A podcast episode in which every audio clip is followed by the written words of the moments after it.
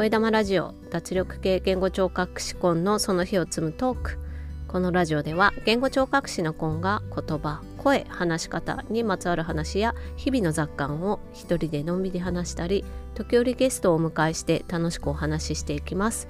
聞いてくださっている方の肩の力をたらんと抜いていけたらと思います。今日は7月15日木曜日です。私が暮らす札幌連日暑い日が続いております。今日も最高気温公式には29.9度ということで記録されております。30度ですねほぼ。大変にしんどいです。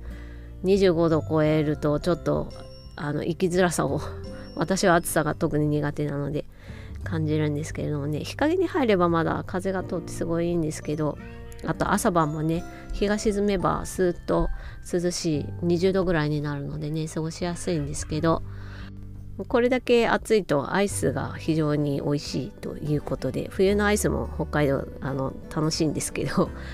こう暑いとやっぱりアイスすごい美味しいなと思ってアイスを食べる口実ができてよかったなというふうに思っています。声玉ラジオは日替わりでテーマを変えてお話ししています。月曜日は声、火曜日はビジネスに関すること、水曜日はブックレビュー、木曜日は話し方、金曜日は雑談、土曜日は北海道や札幌に関すること、で、日曜日はお休みをいただいています。今日は木曜日なので、話し方に関するお話をしたいなと思います。えーと、今日は経験談になるんですけれども私がアメリカに留学していた時にアメリカでスピーチセラピーを受けていた話をしたいなと思います。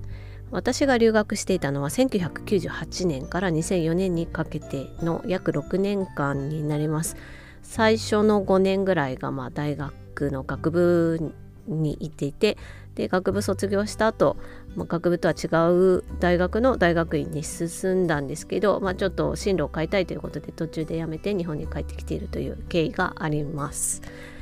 で私が通っていた大学はですね、えーと、当時の学生数が総数で1万5,000人ぐらいというふうに言われてまして非常に多岐にわたる分野の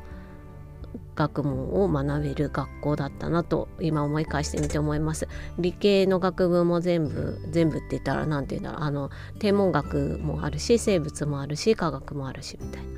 数学ももちろん。それからコンピューターサイエンスもね当時結構にぎわってましたね。あとはまあ、人文系の政治学もあるし地理学もあるし社会学とかそういうのもありましたし語学もね。それと芸術系もかなり充実していて、まあ、油絵とかデザインとかもあるし舞台芸術とか演劇も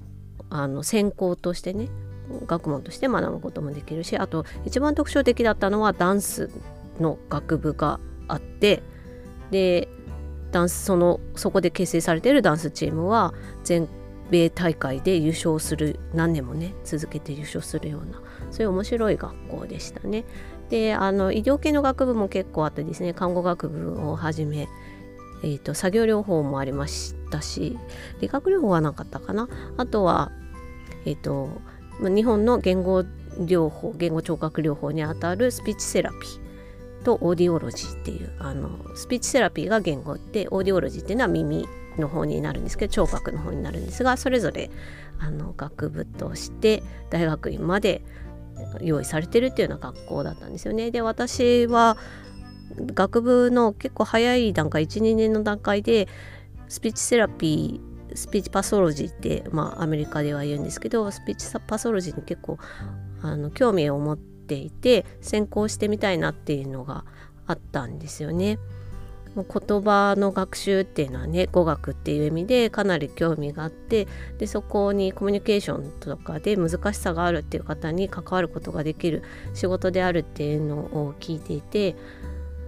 であの日本ではねあまりまだ当時聞いたことなかった学問なのでどんなものかなと思って専攻してみたらどうなんだろうっていうのを考えていたんですよね。でアメリカの大学はですね簡単に専攻を変えられるので私全部で3回か4回変えてるんですけど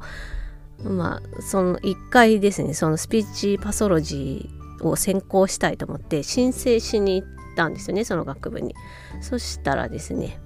あなたはまず、えーと、発音とは、まあ、言葉とあと聞こえのスクリーニングテストを受けてほしいっていうふうに言われたんですね。まあ、あの専攻を申請する学生全員がしなきゃいけないんですけど、まあ、やってきてほしいっていうふうに言われてであの学部に併設されているスピーチクリニックっていうところがあって、まあ、学生の実習用の施設なんですけどそこであのスクリーニングを受けたらですね、まあ、外国人アクセントがあるとインターナショナルダイアレクトっていうふうに言われたんですけどがあの明確にあるのでそれではちょっとこの専攻に進む進んで職業としてやっていくにはまあ難しい難しいっていうほどの言葉は使ってなかったと思うんですけどスピーチパストロジーを専攻したいのであれば学部併設のスピーチクリニックで一定期間スピーチセラピーを受けるようにっていうふうに言われました。それで、えーと、その時点2年目大学の 2, 2年目かな？から4年目にかけての2年間と楽器が2学期制だって1年に2学期制でその全部で4学期分スピーチセラピーを受けていました。で主にはですね日本人がよくつまずくような英語の発音の矯正っていうのがまあ分かりやすい方かなと思いますけど。とあとイントネーション。この英語の話し方そのものが非常に単調だっていう指摘を受けましてその英語らしい抑揚を身につけるっていうその2つをターゲットにして4学期間セラピーを受けていました。でえーと、治療に当たってくれた方々はですね皆さん学生だったんですねで無料で受けることができて、まあ、それが学生たちの実習の時間として当てられるということなんですよね。私が実習に協力してるっていうことにもなっていてすごい面白い仕組みだなと思っていました。で毎学期担当する私を担当する学生セラピストが変わるんですけどもう変わっても方針みたいなものが全然ブレがなかったのがすごい印象的だったなと思っています。基本的にこうクライアントっていうかね私を否定することはない。それを間違ってるとかっていう指摘の仕方は決してしない。それからこうまあ例えば発音の練習をねあの単音節っていう言い方がいいのかな。あのすごい一番短い単位の音で発音練習を繰り返すところから始めてだんだんそこに母音をくっつけたり単語にしていったり単語の長さを長くしていったり文にしたりとかっていう練習をしてたんですけどその練習をする時にですねまあ、例えば一つの音 th の音とかね下を挟んでしっかり空気をそこに通してみたいなね注意点を言われてじゃあ実際にやってみましょうって言われて必ずね10回ぐらいはその音をただ連続してさせられてでそれがうまくいってるかどうかちゃんとチェックして数えてくれてででそれを毎回毎回こう記録に残してで楽器の一番最後にレポートをね3枚ぐらい英文の A4 サイ A4 っていうか向こうのレターサイズですね。で書いてしっかり書いてくれてレポートをいただいてました。こう今そのレポートが手元にないのが非常に後悔しているところなんですけどすごく丁寧に見てもらったなと思ってます。そして、えーと、日本人の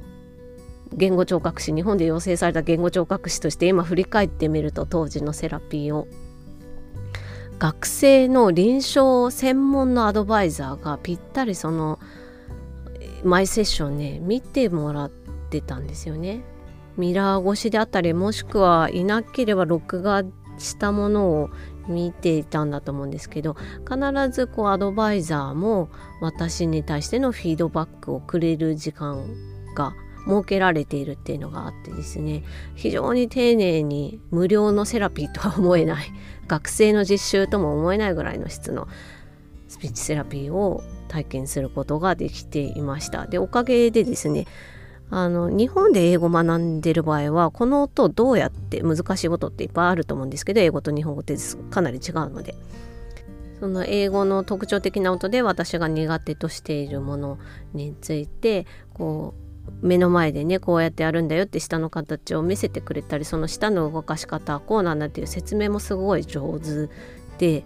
今まで自分が覚えてたやり方っていうのはこう何て言うんだ英語として正しい音ではなかったっていうことにも気づけたりとかねいろんなあの気づきがたくさんあってすごくいい時間だったなと思っていますしもうそのアメリカのねスピーチセラピーを受けたっていうことで私は英語の発音についてまあ今はもう全然20年ぐらい経ってるのですごくだれてしまってますけどあの英語を話してた当時学生だった当時はかなり自信を持つことができましたし後に日本に帰国して言語聴覚士を目指して養成校に入ってそして言語聴覚士の仕事についてですね仕事を始めてからすごくあの私がアメリカで受けたスピーチセラピーのその学生セラピストが教えてくれたことっていうのがねすごく身に染みて今に役立っているなというふうに感じています。なんか今日はとてもぼんやりとしたいつもかもしれないですけどぼんやりとした話になってしまいましたが私がアメリカに留学していた時に大学でスピーチセラピーを受けていたっていうその経験談をお話ししてみました。というわけで今日はこの辺でカーペディエムチャオ